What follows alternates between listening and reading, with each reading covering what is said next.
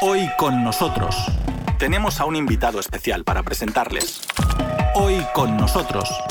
Y también contamos contigo. El Parlamento de Chile aprobó un polémico proyecto de resolución en el que varias organizaciones mapuche son catalogadas como asociaciones ilícitas de carácter terrorista. Entrevistado por nuestro colaborador Cristian Galindo, el protagonista de esta edición, el chileno Nicolás Jalva, analista en economía mundial y política, explica la cuestión mapuche y las circunstancias que atraviesan las relaciones de estas comunidades con el gobierno chileno. Señor Nicolás, bienvenido acá a nuestro espacio de Radios Un agrado, un agrado y te agradezco el contacto. Bueno, señor Nicola, en estos momentos están pasando unas cosas en Chile, pero al mismo tiempo estamos pasando por un periodo en el cual están pasando unos cambios, una nueva constitución que está pasando, un gobierno de centro izquierda, pero al mismo tiempo el pueblo mapuche está teniendo unos movimientos que tal vez pueden ser polémicos, un conflicto interno con grupos que se podría relacionar tal vez como con las épocas de los años 60. ¿Qué me puede decir alrededor de eso? Bueno, el, tema principal el, con respecto al pueblo, nación mapuche, eh, esto no es una cosa de ahora. Esto en realidad no comienza el año 2022 ni 2020, sino que este es un proceso que viene desde la colonización de Chile y de gran parte de Sudamérica por parte de los colonialistas españoles. De ahí en adelante se va desarrollando una situación en el cual, ya llegado el siglo XVIII y XIX, las tierras del pueblo mapuche fueron conquistadas en el siglo XIX definitivamente, conquistadas por la fuerza militar, por el Estado chileno. Allí se desarrollan grandes extensiones de, tierra que fueron entregadas a terratenientes, eh, gente que trabajó esas tierras hasta el día de hoy que se han ido derivando de uno a otro, pero básicamente esta situación parte, el punto de inicio, la acción inicial es la colonización del territorio mapuche, la distribución de las tierras del pueblo mapuche en la oligarquía agraria chilena y posteriormente el pueblo mapuche, por un lado, si bien es cierto, se ha ido mestizando, por otro lado, gran, eh, grandes organizaciones mapuche hay, pero la que ha optado, la que ha optado por una reivindicación más compleja es lo que se denomina la CAM, que es una organización mapuche que no todos tienen, para, digamos, aclarar esto, no todos tienen los mismos principios ni tienen los mismos objetivos. Hay algunos que pretenden una autonomía, otros pretenden la independencia del territorio, otros recuperar todas las tierras que les fueron arrebatadas por la fuerza de las armas y otros que están conformes con eh, el mestizaje, con integrarse a la sociedad chilena. Hay mucha diferencia y no podríamos calificar al pueblo mapuche eh, desde un solo punto de vista. Hay, varios matices. Dígame una cosa, acá por ejemplo, nosotros viendo lo que son los movimientos indigenistas en América Latina, por ejemplo, tenemos eh, Bolivia, Perú, incluso ahorita con el nuevo presidente Castillo, e incluso en México también sobre todo digamos con lo que son los movimientos zapatistas. Podríamos decir que acá lo que son estos movimientos en Chile, lo que son los mapuches, podría ser similar o puede ser un poco diferente. No, es bastante similar. Eh, hay que, no hay que olvidar que la cultura chilena, por ejemplo, la cultura peruana, en fin, la misma boliviana, no es la cultura originaria. Bolivia da un tremendo ejemplo ha dado un salto cualitativo muy grande en la medida que le ha dado mucha importancia a las comunidades, a los pueblos indígenas, a la lengua, a la cultura, el respeto por el pasado, por el presente y el desarrollo de sus propias características en Bolivia. En Bolivia es, eh, diría yo, llega a ser hasta hermoso cómo se ha cuidado esa cultura hoy en día. Pero en el resto de América Latina, siempre los pueblos indígenas eh, eran como los extranjeros en su propia tierra, eran tratados despectivamente, sus lenguas no eran consideradas, sus costumbres no eran consideradas, de modo que había un proceso de desculturización originaria bastante grande. Así que hay claramente una intención, una reivindicación y un deseo de no desaparecer como pueblos. Yo estoy hablando contigo en un idioma que no es el nuestro. Estamos hablando de un idioma que es el español. ¿ah? Es un idioma europeo que, no, que lo aprendimos por el dominio de, de, más de 400 años que tuvimos por esta potencia que en su momento era una potencia militar y que subyugó a muchos pueblos y les impuso una cultura que no es la nuestra. Entonces, en ese sentido, podríamos decir que hay una reivindicación histórica que se está haciendo presente el día de hoy y el pueblo mapuche no escapa, no escapa a esa reivindicación de América Latina. Vale decir que con respecto al, punto principal de tu pregunta, el pueblo mapuche sí está inserto en este proceso de reivindicación de la cultura, el idioma y las costumbres de los pueblos latinoamericanos. Tenemos, por ejemplo, un personaje como Héctor Yaituy, y vaya, yo lo que he visto del personaje es que es un personaje bastante activo, con incluso unas posiciones políticas muy fuertes que muchos consideran radicales, pero en realidad no es que sea un radicalismo de violencia. Él dice, si tenemos que protegernos, obviamente nos vamos a proteger, pero es que la idea no es, no es, la violencia, la idea es la convivencia. Y me parece que es algo muy importante de analizar. En este instante hay una,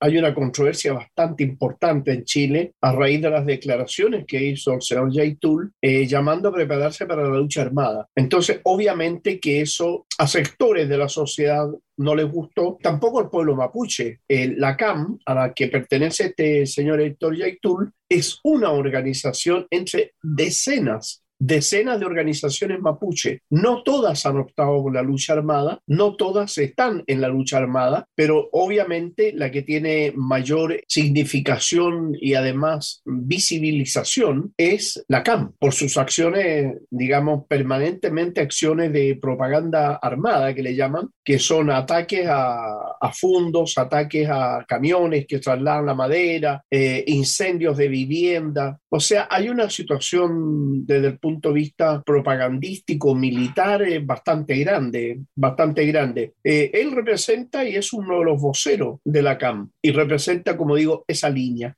Creo que por lo menos a mí me pone a pensar en un movimiento político que fue en un momento una guerrilla. Este movimiento político se llama el Quintín Lame en Colombia, que también comenzó como un movimiento guerrillero de reivindicación indígena en Colombia y lograron sentarse con el gobierno, hacer un pacto en lo cual hoy en día siguen unidos en su cultura indígena, en su representación como derechos autóctonos, pero han dejado las armas porque entendieron que digamos el camino de la violencia no es el camino mayor deseado, sobre todo porque lo que hace es radicalizar posiciones, pero al mismo tiempo incrementar lo que podría ser un racismo. Y en estos momentos eso es lo que se puede estar generando en Chile, ¿no? Sobre todo porque hay un racismo que ya existe alrededor de la historia chilena, que lo podemos ver en diferentes etapas. Después de la colonización española, el periodo de la dictadura de Pinochet también, y todo lo que es obviamente el concepto del neoliberalismo del ladrillo, ¿no? De la escuela de Chicago. Y esto estos grupos, su concepto no es el concepto liberal que maneja las culturas sobre cristiano-católicas, sino ellos tienen su propia cultura de identidad con la tierra. Al no entrar con un mecanismo de mercado, al cual posiblemente pues la mayoría estamos adoptados, pero ellos tienen otra visión de eso, se ha satanizado y se ha generado como una especie de apartheid alrededor de ellos, ¿no? Siempre los colonizadores tienden a ver a su prójimo, a ver al par, como un ser inferior, como un ser al cual tú puedes hacer lo que quieras con él porque es una subcategoría humana. Lo vemos, por ejemplo, en Israel con, con el pueblo palestino,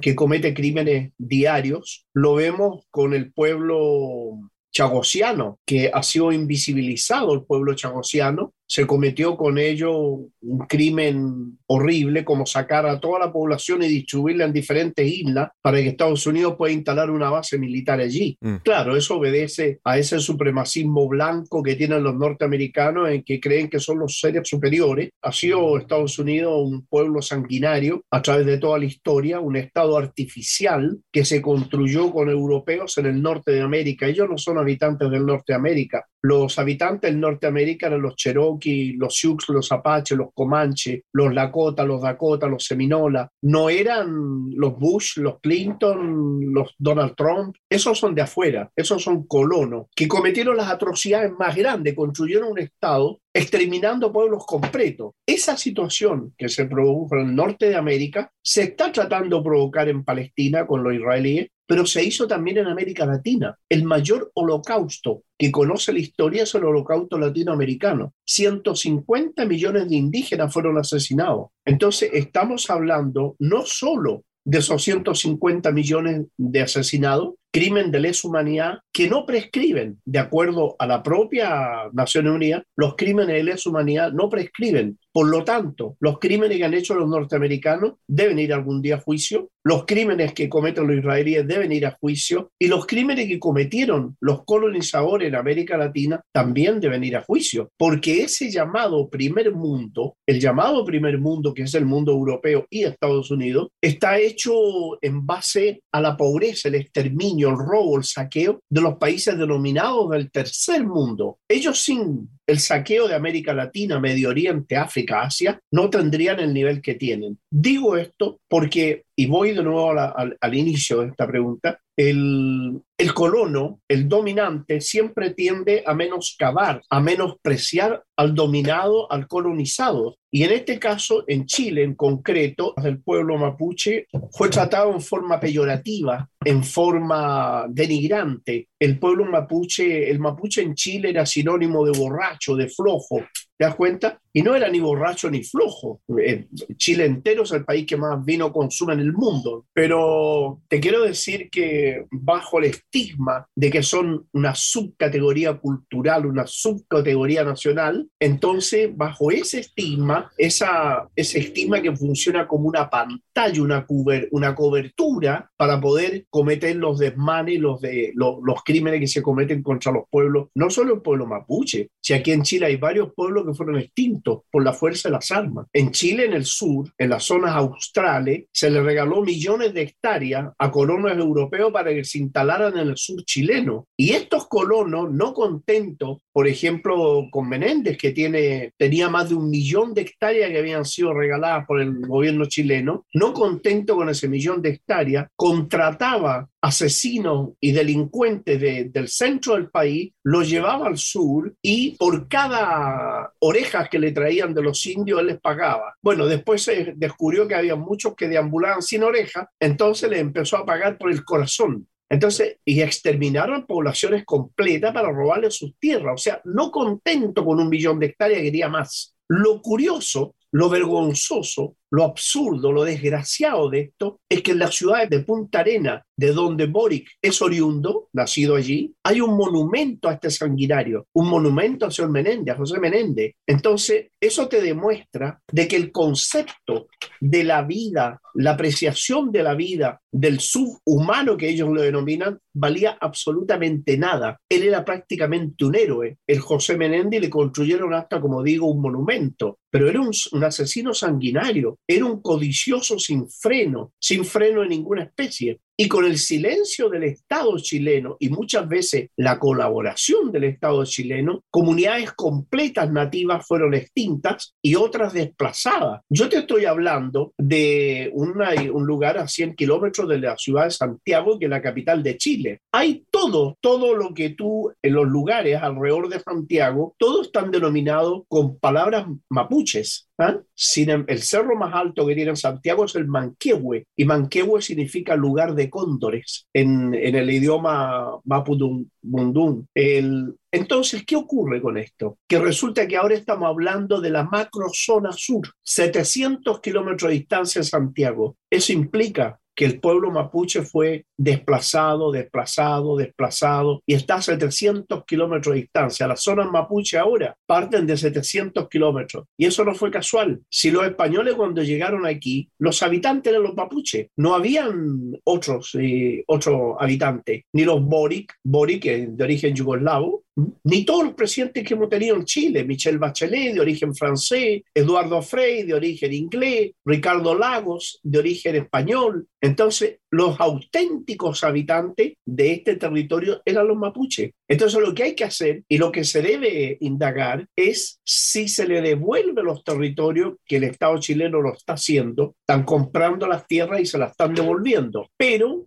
Algo similar está ocurriendo en el sur de Argentina, que coincidentemente es la misma zona que por el otro lado está el gran territorio mapuche chileno. Entonces, en Argentina hablan de que se quiere crear un país distinto, unido también a un país distinto que pretende la CAM en Chile, unificar desde Argentina hasta Chile y hacer un solo país allí pero obviamente impracticable, mm. impracticable, porque Chile no va a permitir que lo, lo, dividan en dos y le dejen una carretera para pasar para el otro pedazo. Mm. O sea, hay una situación bastante compleja aquí, muy compleja, desde el objetivo de la CAM, desde el objetivo de crear un país distinto a una autonomía avanzada, una autonomía que realmente la necesitan, debe ser y se le debe devolver. El, pueblo mapuche es una nación, realmente es una nación, tiene una historia común, un territorio común, un idioma común, una cultura común y tienen toda una estructura social común, determinada y particular. Por lo tanto, ellos son una nación, una nación que fue subyugada por la fuerza de las armas. Entonces, pero ¿cómo retrotraer todo esto? O sea, esa es la... Tienen bastante,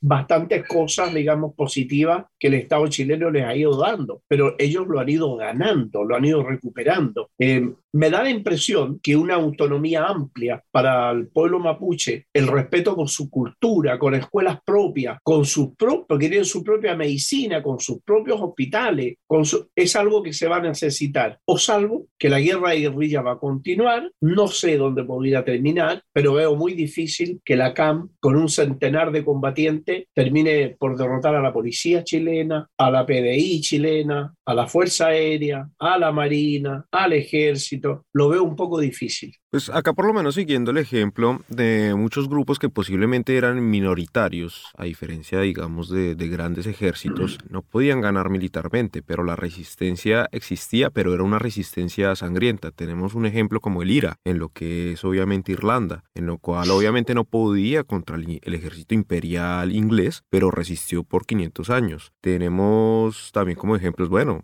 está el mismo ejemplo del, de los palestinos, que no pueden contra el ejército israelí pero ahí están resistiendo. Pero la idea de la resistencia no es que sea una resistencia sangrienta, no. Lo ideal es que hayan unos diálogos, de sentarse. Yo, por ejemplo, en estos momentos estoy pensando el ejemplo checheno. Chechenia, como lo sabemos, se quería independizar en un momento de Rusia. Y claro, por eso hubo unos conflictos muy grandes. Hasta que en algún momento se sentaron, hubo una idea de listo, la idea no es dividirnos, porque la división simplemente nos va a destruir a ambos. Más bien, tengamos en cuenta el concepto histórico que nos une y la cuestión cultural que también nos une, que tenemos nuestras, nuestras cuestiones individuales. Entonces, hoy el grupo, lo que es el mundo checheno, continúa viviendo dentro de Rusia, pero tienen su autonomía, su propia lengua, incluso su, su propia constitución. Su propio gobierno. Su propio gobierno, pero siguen estando dentro de Rusia y precisamente desarrollan desarrollan también su economía conjunta. Yo creo que eso podría ser también un avance que podríamos estar aplicando precisamente evitar las divisiones. Nosotros en el concepto últimamente en lo que es América Latina buscamos es que América Latina se integre más y las divisiones no ayudan mucho en eso. Lo que ayuda es el entendimiento y el trabajo continuo para todos colaborar unos con otros. Hoy en día eh, lo que pudiera solucionar todo eso sería eh, una economía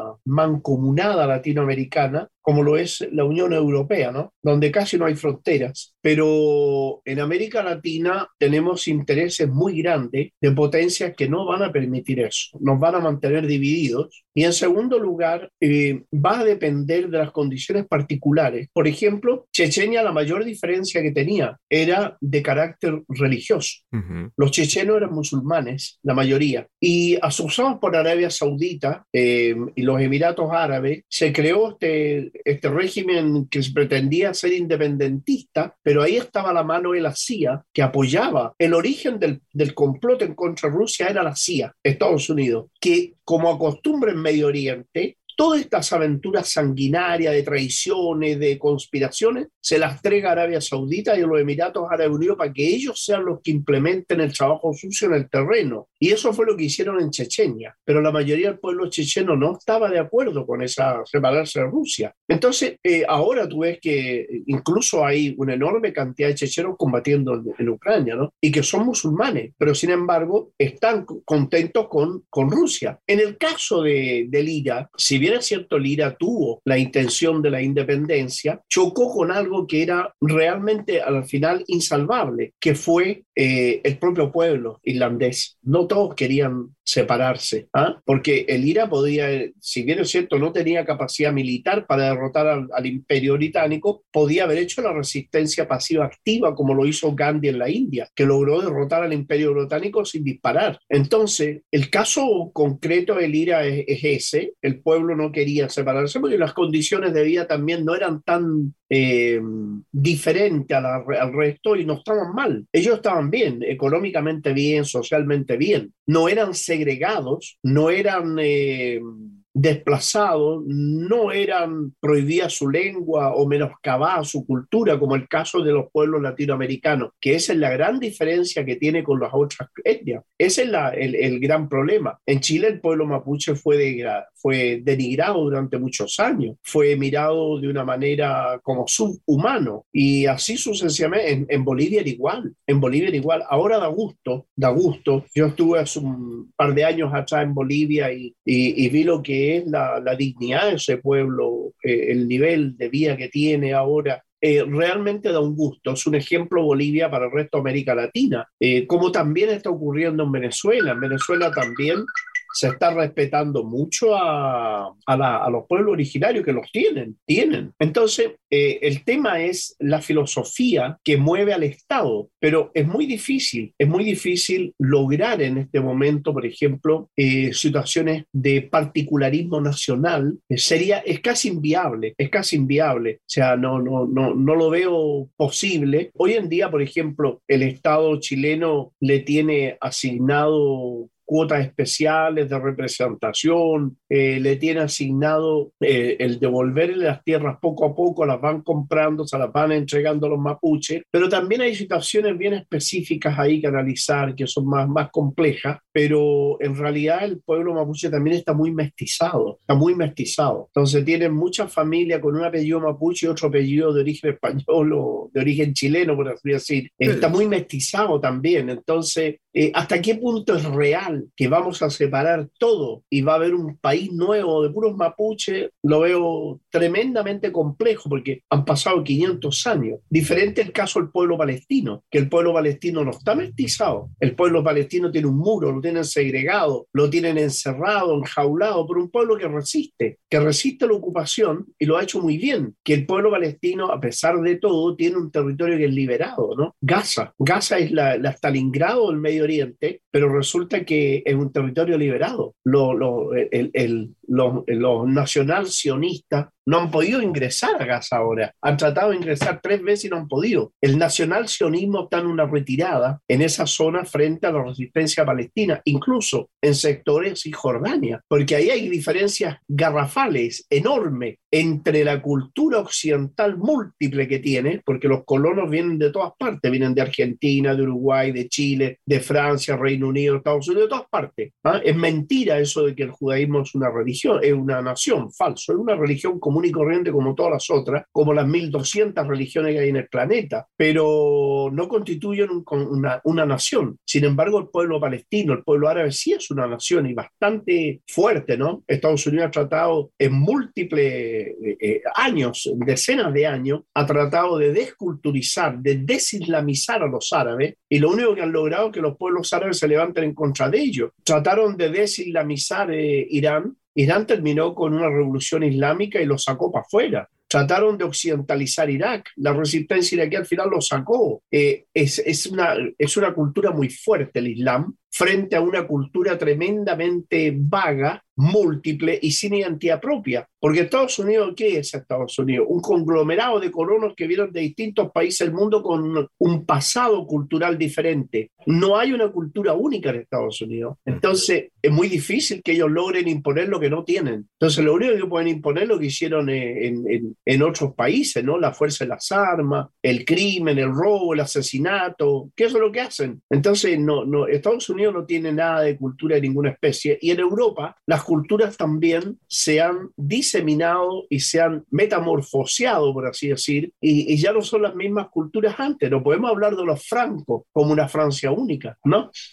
No podemos hablar de los españoles como una cultura única, ¿te das cuenta? Sí, sí, claro. Entonces, para concluir con eso, lo que está ocurriendo es al revés. Las culturas originarias son más fuertes que la cultura occidental capitalista. Por lo tanto, son ellos los que se están degradando y los otros están recuperando su identidad que había sido avasallada por la fuerza de las armas. Ese es el gran vuelco que hay hoy en día en el planeta. Bueno, señor Nicola, en verdad, esto, como usted nos lo está comentando, tiene muchos aspectos que vale la pena mirarlos y wow, esto es un tema muy grande, muy grande. Dígame el rol que tiene ahorita Boric como un presidente de izquierda que quiere dejar atrás el pasado de derecha después de Piñera y ahorita en su relación con los mapuches. Así, pequeñito. Boric nunca ha sido de izquierda. No es de izquierda, no tiene filosofía de izquierda. Boris es Boric. Eh, hoy en día está entregado sumisamente en las manos y arrodillado frente al imperio, a Estados Unidos. Eh, no tiene ninguna ideología de izquierda, no tiene ideología vive condenando Venezuela, Cuba, Bolivia, Nicaragua y no habla de Colombia, ni de Israel, ni de Estados Unidos, eh, no pretende reivindicar absolutamente nada al pueblo mapuche, por el contrario, ya ha mandado a las Fuerzas Armadas para allá. Eh, hay mucha gente que cree que en Chile está gobernando la centroizquierda, eso es, es falso. Acá en Chile la izquierda fue, ha sido muy metamorfoseada. Los sectores de izquierda son de verdadera izquierda, digamos, son minoritarios en este momento no hay una izquierda desarrollada, como te digo. Boris eh, no va a hacer absolutamente ningún cambio, ninguna especie, porque no lo puede hacer, porque no tiene ni la capacidad ni el respaldo político para hacerlo. El conglomerado que lo sacó es un conglomerado mínimo, sin vaso social de apoyo, pero que salió elegido por una tremenda, por un tremendo descontento que había en Chile por un sistema neoliberal brutal, donde la extrema derecha económica siempre se negó a hacer cambios